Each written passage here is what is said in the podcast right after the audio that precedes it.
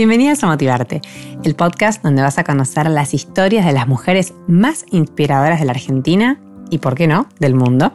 Soy Flor Palumbo y te invito a que me acompañes a descubrir todo lo que podemos aprender de ellas a través de su experiencia. Pasa y escucha. Así arranca Motivarte.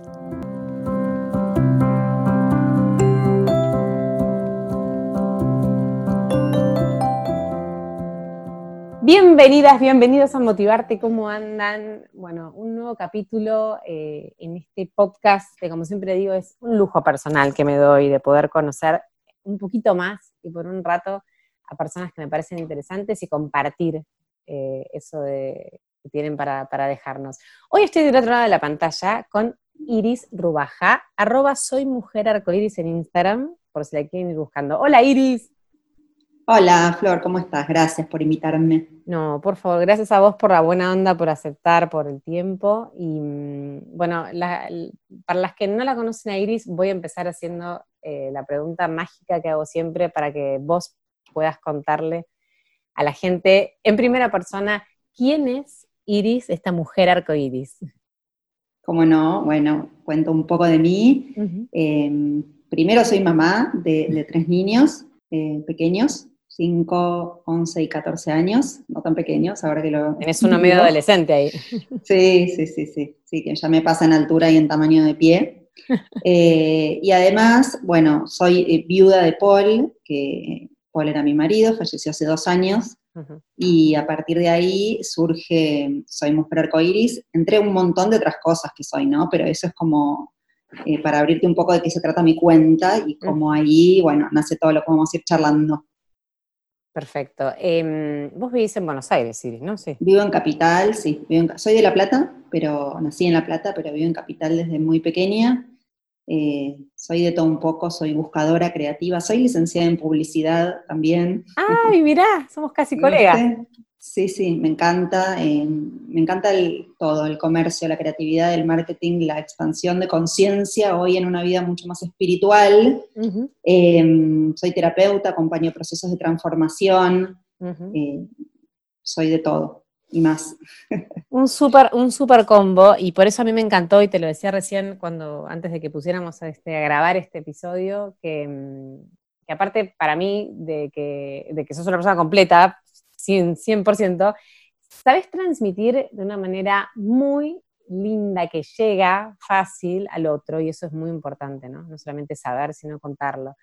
Y, en este sentido yo quiero que vos arranques contándonos un poco, entiendo que vos tuviste un antes y un después en tu vida y, me dijiste recién que ahora estabas como vibrando en amor y, y, estás trabajando mucho en ese sentido.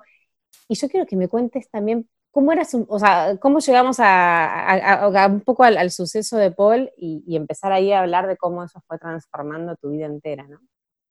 Mm. Sí, eh, en realidad siempre fui una persona muy, eh, con una escucha muy importante, con un nivel de conciencia, de compromiso conmigo misma grande, tal vez no eh, tan llevado a lo espiritual, pero siempre hice lo que me gustó, siempre fui muy buscadora de mi propio deseo y, también fui muy despertador de otros deseos, eh, tal vez poniendo palabras o mensajes o acompañamiento. Y mm, de hecho estudio astrología, o sea, me fascina todo lo que tiene que ver con, eh, con la ampliación de conciencia en todo sentido. Y mm, yo trabajo acompañando personas como terapeuta en biografía humana y a partir de ahí y a partir de este suceso empecé a buscar como la manera de transformar, eh, por supuesto que este suceso, como vos bien nombrás, es un evento súper doloroso, eh, fue en mi vida, pero así como siempre, digamos, hay una impronta, yo siempre digo que el duelo nos atraviesa de acuerdo a, a quiénes somos un poco, y yo siempre fui muy locomotora de ir para adelante y de incluir el amor en todo lo que haga, y en este contexto entendí que el amor es incondicional, que no tiene planos, y que necesité vivir este proceso desde ese lugar, con, parada en, en esos zapatos. Entonces, más allá del dolor, eh, pude empezar a abrir con todo el amor eh, todo este proceso que fui de a poquito construyendo. Vos dijiste en una entrevista que sin saberlo, tu vida iba preparándose para ese momento. Cosa que me, me llamó la atención, digo, hoy con el diario del lunes, ¿qué viste? ¿Qué sentiste que, no sé, que te preparó para, lo que, para lo que viviste? Mira, yo trabajaba, tenía un negocio, me iba bárbaro, pero comía en el auto a las 4 de la tarde, llegaba tarde a la puerta del colegio, vivía en un ritmo muy, muy, muy loco, eh, muy poco conectado con, conmigo y, dije, basta, vendí el local, me puse a comer bien, sano, eh, a estudiar yoga, a estudiar con una gran maestra eh, desde de mi mundo interior, digamos, como que hice un, un giro muy enorme, cuando esto fue cuando nació mi, mi tercera hija, que tuvo un parto respetado, amoroso, así como de, los momentos más hermosos de mi vida y fue como un despertar muy grande para mí. Y siento que todo ese despertar me sirvió para incluir a la muerte, para acompañar a partir a mi marido, para prepararme. Yo siento que nosotros no somos solamente esta mente y este cuerpo terrenal, hay que conectar con la divinidad para poder abrir a, este tipo de experiencia que, no sé, que, lo abarca todo. Entonces sentí que, me empecé a llenar de herramientas para que este proceso pueda ser atravesado desde este lugar. ¿Y mm, qué, te salvó en ese momento? ¿Qué, utilizaste todas esas herramientas eh, cuando, cuando, cuando pasó lo de Paul? O sea, ¿qué, empezó a, florecer, por así decirlo, a aparecer en esos momentos tan, cuando uno está por ahí tan no sé, tan choqueado, no sé, no sé si es la palabra. Sí, mira, por un lado yo siento que eh, primero lo acompañé eh, con tanto amor, con tanta entereza, con tanta conexión, que eso ya me dejó un regalo enorme para mi corazón, para mis hijos, un legado, eh, él como padre, como persona. Entonces yo ya estoy tan agradecida por, fue corto, pero, pero duró, estuvo, fue, y ya hay, hay una gratitud muy inmensa para mí. Y después em, siento que atravesar el dolor, animarme a evitarlo, hacerle lugar, encontrar espacios para compartirlo sin juicio, con acompañamiento disponible y amoroso, con personas comprometidas em, emocionalmente con mi familia. Es decir, no lo evité, no lo enfrenté, no me enojé, puede suceder, puede no suceder, pero eh, me parece tan importante esto de, haber transitado paso a paso. Necesité llorar, lloré, necesité no hablar, no hablé. Y después necesité escribir. Y empecé a escribir desesperadamente, desaforadamente. Yo digo que con el corazón y con las tripas, mm. además de con la pluma, porque así fue que empecé como a, drenar eh, todo, todas las emociones. Yo creo que de la emoción que nombres hay un escrito. Sí, y se nota, en, sobre todo me parece que en las, las primeras fotos de tu cuenta, eh, no sé, me dio una sensación así como de, que tenías necesidad de hablar de él, de, que era una forma de tenerlo presente, no sé. Sí, de hecho, durante mi primer año de duelo yo no tuve otro tema. Si yo estaba en una mesa con amigas, se hablaban de cualquier otra cosa, no podía, no lo podía sostener. Yo necesité hablar, hablar, escribir, contar eh, yo siempre, cuando me preguntan, viste, hay gente que me escribe, uy, me pasó algo parecido, ¿qué puedo hacer? Y yo siempre digo, léeme desde el principio, porque al principio, o sea, cuento como con un nivel de, si querés, de detalle del dolor que, que es necesario hacerle espacio a todo eso. Después, digamos, es como uno está en el túnel y va dando pequeños pasitos y va viendo la luz, al principio está en el principio del túnel y es parte del proceso. ¿Y a qué le tenemos miedo cuando evitamos el dolor? Porque esto que vos decís de evitar el dolor, em, a veces nos pasa en nuestro día a día sin llevarlo a situaciones extremas, ¿no? Es como que vamos todo el tiempo, como que son lugares donde, donde después cuando pasamos aprendemos un montón y, miramos y decimos, y tenía que pasar en algún punto, y después, pero nos cuesta llegar ahí, digo, con cosas eh, quizás de todos los días, ¿eh? no, no hablo de algo... Sí, sí, sí. Mira, yo creo que el miedo es una ilusión de la mente. Creo que el miedo es una construcción de nuestras creencias limitantes en donde nos contamos históricamente que algo nos iba a doler, en algo no podíamos. Es algo de, muy poca conciencia sobre ese miedo en sí. Algo puede ser algo muy infantil, algo que nos deje en un lugar de poco poder sobre nosotros mismos y que a mayor conciencia, los miedos se van achicando, los monstruos se van achicando cuando encendemos la luz, ¿no? Em, y me parece que el miedo a la muerte también es, como, también el miedo a la vida, ¿no? Es una frase que para mí es tan real, porque yo cada vez que pienso que estoy viva, que estoy compartiendo con mis hijos, que estoy en este plano, que estoy haciendo lo que amo, entonces entiendo que la vida es un regalo. y cada vez disfruto más de ese regalo y todo se vuelve un milagro, un momento de tanta gratitud que eso expande el amor y, y nada, se multiplica y entonces uno empieza a vibrar en esa frecuencia y empieza a traer ese tipo de energía y de personas y de cuentas eh, y de situaciones y bueno, y estas cosas tan maravillosas que me fueron pasando en estos dos años, ¿viste? Uno dice, ¿cómo maravillosas? Sí, estás contando, sí, maravillosas, la verdad que sí. Sabes que en una de las cosas, en uno de tus escritos, de los posteos, que realmente recomiendo muy fuerte que vayan a, verlos porque... Qué linda, gracias.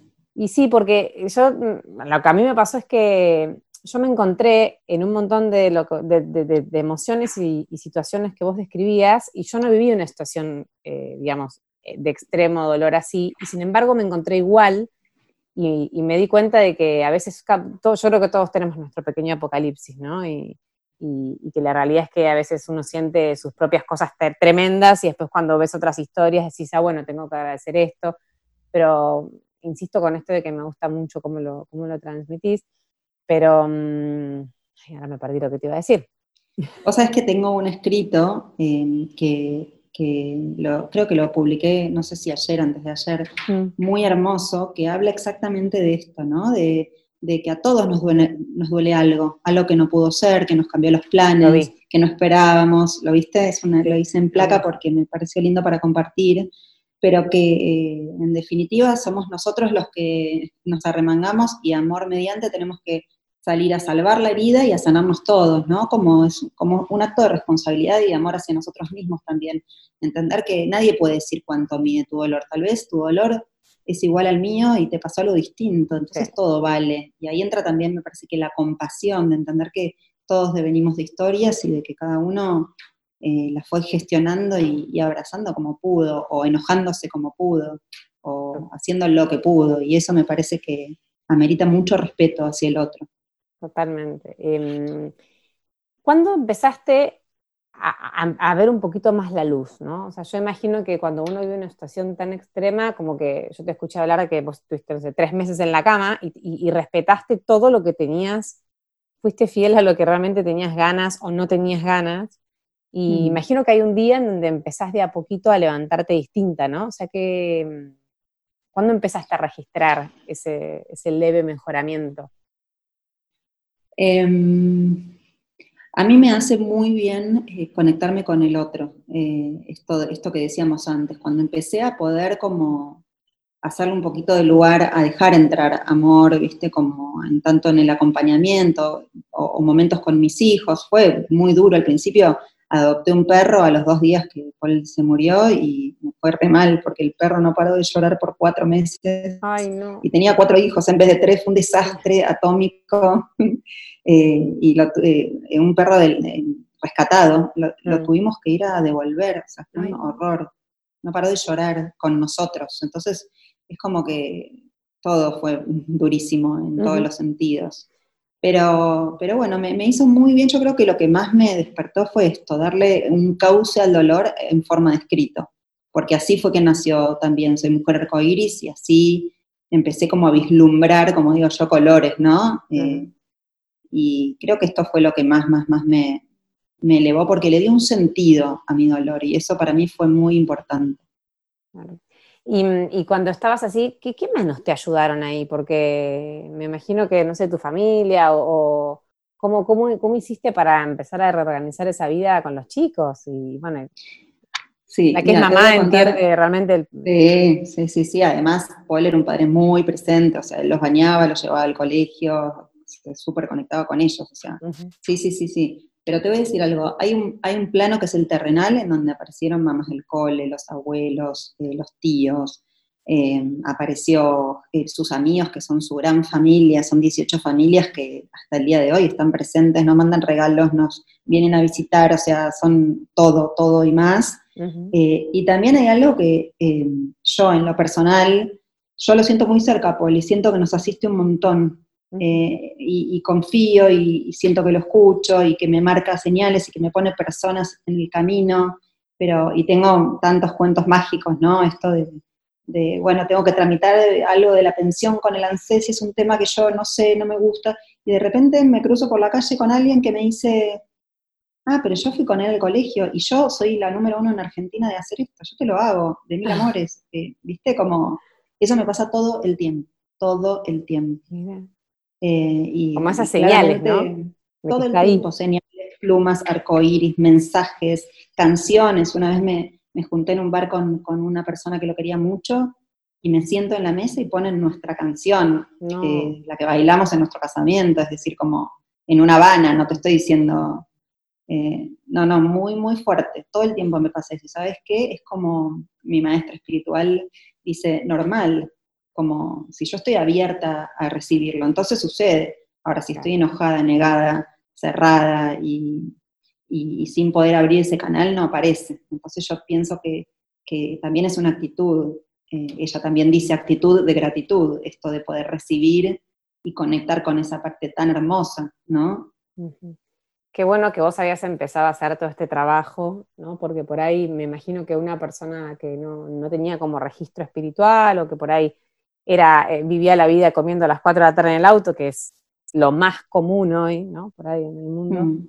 Em, cuando sucede algo así, la recepción de ese dolor se transforma en enojo, ¿no? Por un lado sí, por el otro lado yo siento que todos somos espirituales y que hoy eh, cualquier despertar es un buen momento para esa transformación, que no necesariamente tenemos que encarrilar un camino, o sea, la situación te, sacude, te da vuelta, te vacía y te deja desnuda.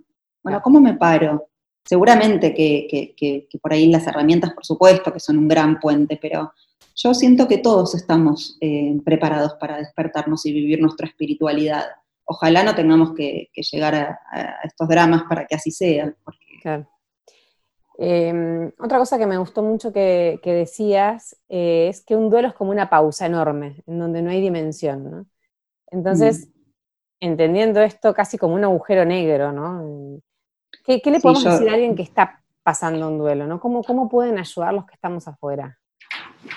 También tengo un escrito que se llama Instrucciones para acompañar el duelo, que dice, em, que dice, no, no me quieras dar respuestas milagrosas, eh, no me juzgues, no me digas lo que tengo que hacer, no me digas que voy a salir adelante, simplemente abrazame, déjame que yo decida cuánto dure ese abrazo y quédate ahí, pregúntame qué necesitas, lávame los platos, saca a pasear a mis hijos, tráeme comida. Em, eso pienso que es lo mejor que le podemos ofrecer a alguien, sin, juzgar, sin creer que lo vamos a entender. Eh, y sobre todo esto, buscar un sostén amoroso. Tal vez siempre nos bancamos a un amigo que es imbancable, y bueno, ya no es momento de no bancarlo más y decirle gracias por todo, pero necesito un colchón amoroso y amigable para, para vivir esto. Entonces ahí me parece que la fidelidad con nosotros mismos, la lealtad hacia nuestro ser esencial, hacia lo que realmente necesitamos, es inminente para sostener este gran barco. Yo siempre digo que, que que trabajo mucho en, los límites saludables, en mi bienestar, en el amor hacia mí misma, en, porque soy, soy de verdad la que maneja este barco con, un hogar, con tres niños, con, un trabajo, con, gente que acompaña. Entonces, para sostener eso yo tengo que estar bien, tengo que, mantener un montón de cosas. Entonces, es mi responsabilidad cuidar mi espacio sagrado, que es mi, emocionalidad, mi vulnerabilidad, mi, mis decisiones como, con mucha conciencia. Totalmente. ¿Y qué, qué, te hace bien a vos? O sea, ¿qué es lo que vos haces para, como decís, este, capitanear el barco con mm. más fuerza?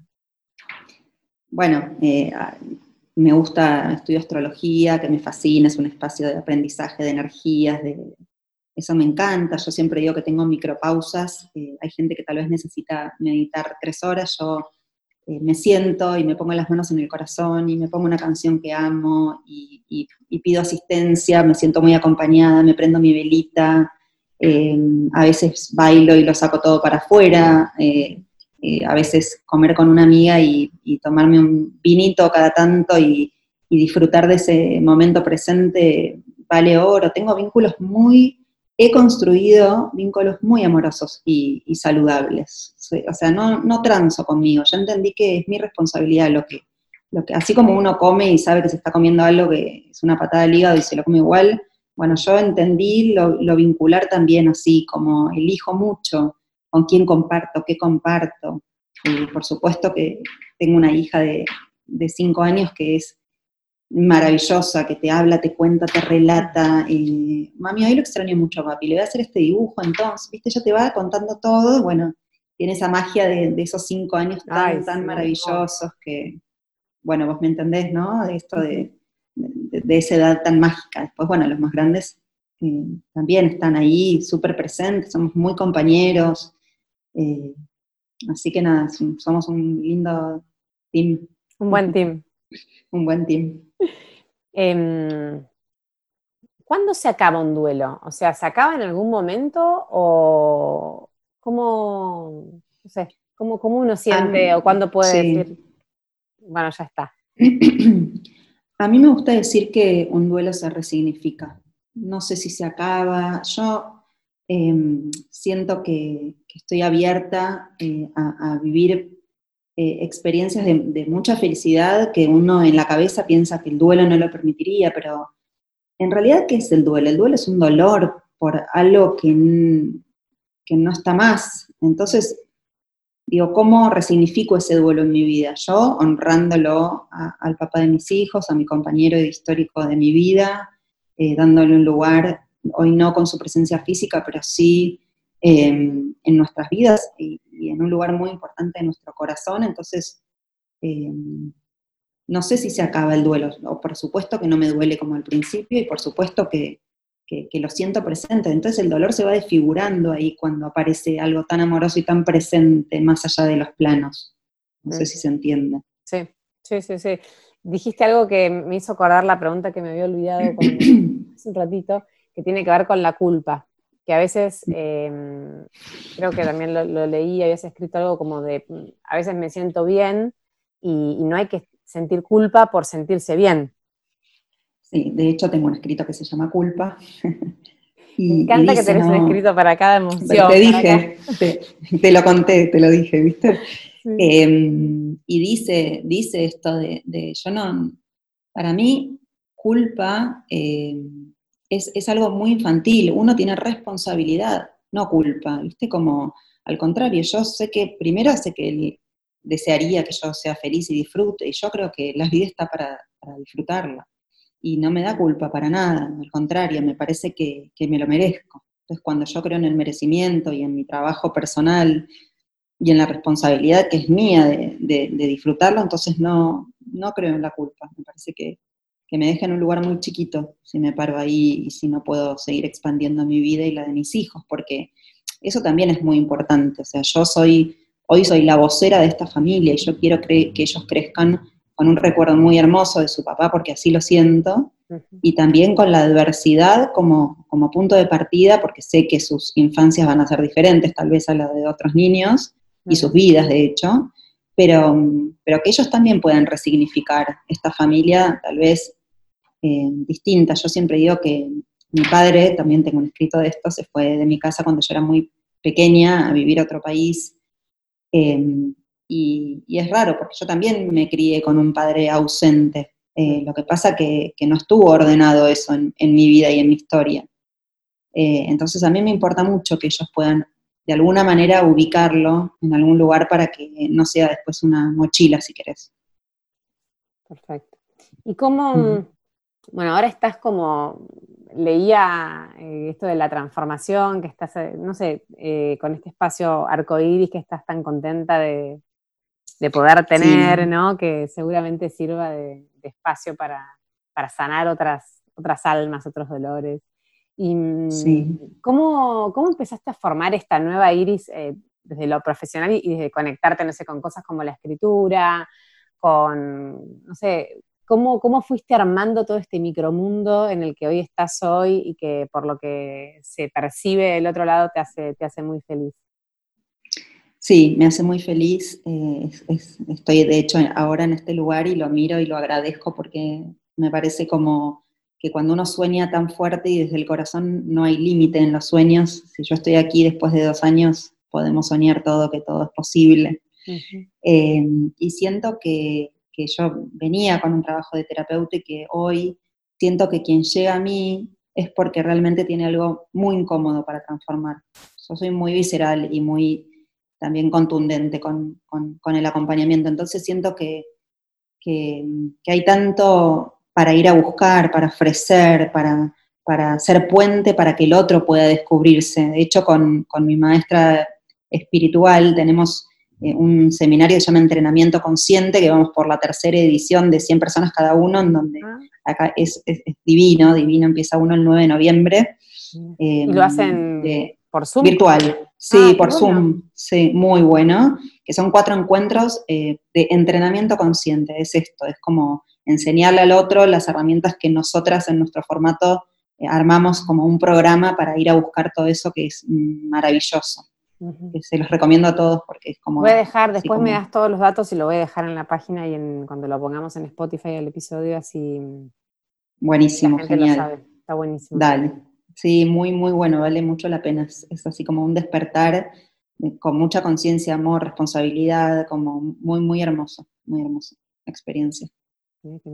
Así que es como que se despertaron en vos varias cosas, ¿no? Porque te iba a preguntar ahora, eh, por ahí ya como para ir este, finalizando, ¿qué, se fue de vos con Paul y, qué hay de nuevo? O sea, si él te viera hoy, ¿qué, qué diría, no?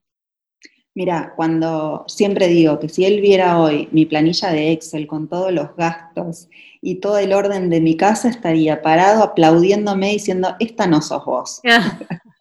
si querés saber, ese fue siempre mi medio histórico, él era muy bueno en eso, tenía sus megamaster, mm. eh, y yo nunca supe nada de cuánto ganábamos, de cómo se gestionaba una casa, de, nunca me ocupé de nada. Y ese fue mi, es muy gracioso, porque hablando de todo lo otro tan profundo, viste, esto es como un chiste, pero no, para mí fue todo un gran desafío ocuparme de, estos temas eh, y lo logré y me sale re bien. De hecho, a veces le enseño a amigas mías a usar el Excel y no lo puedo creer.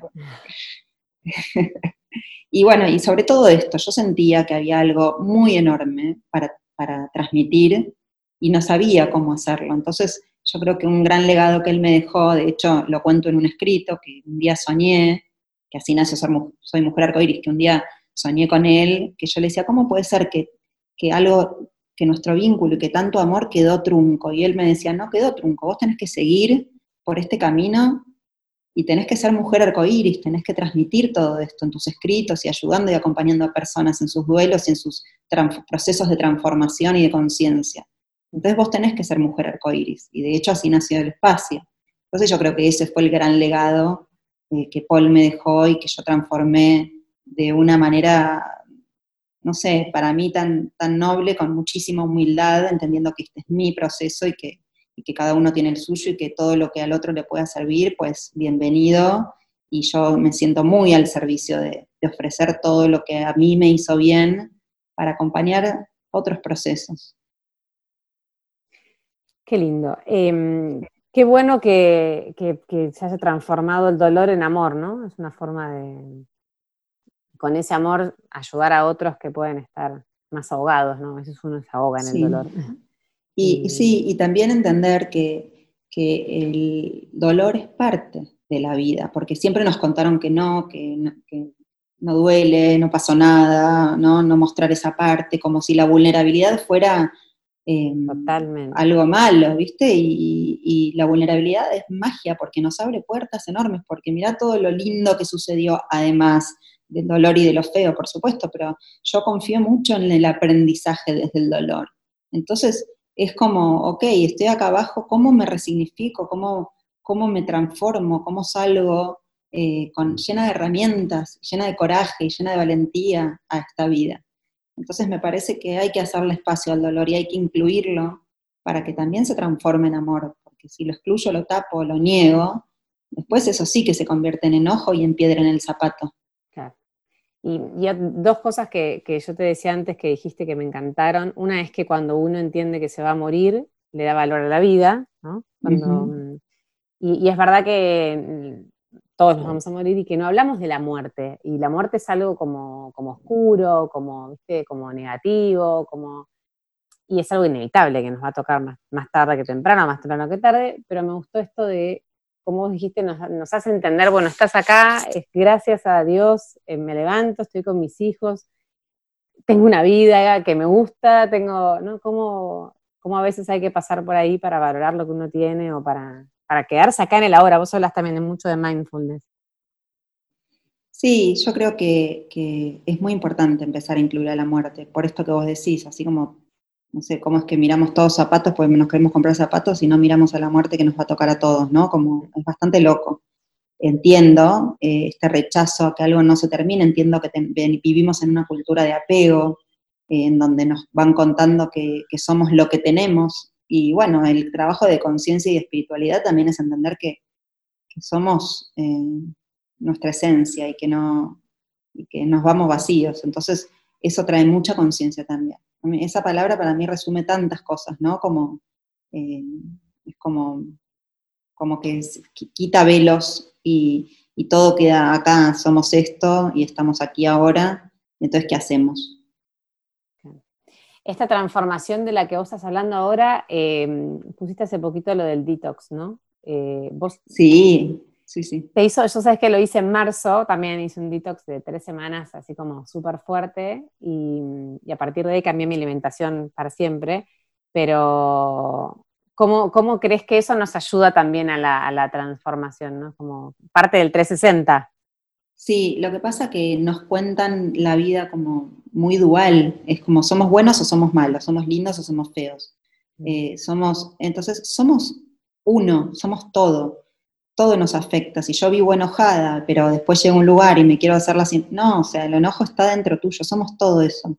Y también somos eh, nuestro cuerpo, nuestra alimentación, somos eh, somos naturaleza, digamos, entonces estar alineados y estar como eh, vacíos de, todo lo, que, de los procesados o de las cosas que nos, tapan o nos incomodan o no, no, nos dejan ser nosotros, es parte también. Entonces la depuración es consciente también. De hecho, ahora voy a hacer una de 10 días que invité a mi comunidad para que se sumen, para, para despertar ganas, para, para ver quién más, eh, y también la persona que lo hice es alguien muy amoroso, que acompaña con mensajes, con, mantras, con frases, con afirmaciones, viste, como muy power desde este lado, desde este cuidado tan enorme hacia nosotros mismos, porque a veces vamos por la vida creyendo que alguien nos va a salvar, que alguien nos va a cuidar, que alguien tiene que cambiar, y cuando uno entiende que todas esas responsabilidades son nuestras y que solo nosotros nos salvamos, que solo nosotros nos cuidamos, que el único que tiene que cambiar es uno mismo para entender qué pasa en el afuera, eh, cuando uno entiende eso, entonces eh, cambia mucho la perspectiva, ¿viste? Sí, totalmente, porque si no siempre esperamos, no solamente que vivimos como, no te estoy criticando, pero vivimos mirando lo negativo del otro, sino que aparte esperamos lo que, lo que solamente puede llegar si nos movemos nosotros, ¿no? Sí, y no nos completa nadie, somos seres completos, pero el tema es habitarnos en nuestra totalidad. Totalmente. Bueno, Iris, eh, dijiste tantas cosas que yo creo que, que, hay que después volver a procesarlo, ¿no? Porque cada una de las, de las reflexiones y de las historias son profundas y, fuertes y tienen un mensaje enorme, así que te agradezco, te agradezco por el trabajo que estás haciendo porque eh, mientras más Iris haya, menos dolor mm. va a haber en el mundo. Este, o más incluido va a estar y lo vamos a poder habitar todos mucho más felices, sin culpas, sin miedos y entendiendo que somos eso también. Así que gracias a vos por invitarme y por eh, abrir este espacio de, comunicación, que es así como hoy mi afán es transmitir todo esto para, para que la vida no sea más amorosa, consciente, liviana, responsable y, y que el dolor se pueda caminar muchísimo más, menos pesado, ¿no? sí, sí, sí, que no sea tan, tan bloqueador también, porque a veces eh, mi idea del dolor es como que cuando uno siente ese dolor se queda sin aire y cuando se queda sin aire se queda como duro y te congelás y después cuesta descongelarse, ¿viste? Es como realmente tenemos que... sin, herramientas o, sin ayuda, como decís vos, sin amor, sin gente alrededor, es muy difícil. Ah, tenemos que aprender a respirar con todo lo que eso implica. A meditar, vos hablas mucho también de meditar. Sí, sí, sí, sí, la gran herramienta es meditar, estar en el presente, poder como conectar con uno mismo. Eh, cada uno lo usa para, otra cosa también, pero yo creo que es como el momento de decir, ok, pausa. El mundo va a mil, afuera es un quilombo, pero estoy acá, estoy conmigo, me miro, me cuido, me respeto, me respiro y sigo. Yo le llamo eso micropausa, pues lo puedo hacer en tres minutos, pero me da una fuerza para después seguir que no te puedo contar. Así que invito a todos. Toda la gente que medita mucho, yo lo mm. hago muy eventualmente, pero sé que me, cada vez que lo hago digo, ¿por qué no lo hago más seguido? Es como ir al gimnasio, ¿viste? Mm. Y, realmente la gente que lo hace habitualmente dice que les cambia, ¿no? Que por ahí arrancan en la mañana distintos, que les cambia literalmente. Es una disciplina estar bien, por supuesto que lleva un esfuerzo estar bien, como todo, ¿no? Si no, sería muy fácil y, no. Eh, que sea amena, que sea, que sea liviana, pero por supuesto que requiere de, de voluntad, de disciplina, estar bien, es como todo una dedicación. A veces dedicamos horas y horas a un trabajo que no es propio y a nosotros no nos dedicamos ni cinco minutos, como qué loco, ¿no? El mundo está un poco al revés. Totalmente. Bueno, muchísimas gracias. ¿Qué, te queda entonces a futuro dentro de tus proyectos? Me contaste lo del 9, ¿algo más que quieras que...? Bueno, viene entrenamiento consciente y hay, hay bastantes proyectos, pero no con fechas así establecidas, y que la invitación es a que me sigan en el Instagram donde voy a ir compartiendo todo. Ahora, bueno, viene un detox de 10 días que también los invito a acompañarme. Y bueno, todo lo que vaya surgiendo va, por las redes. Va a pasar por, ahí. Sí. Muchísimas gracias. Todo lo bueno del mundo para vos. Y, gracias. Este, Muchas gracias por invitarme. Gracias, gracias, gracias. A ustedes las veo en el próximo episodio de Motivarte Podcast.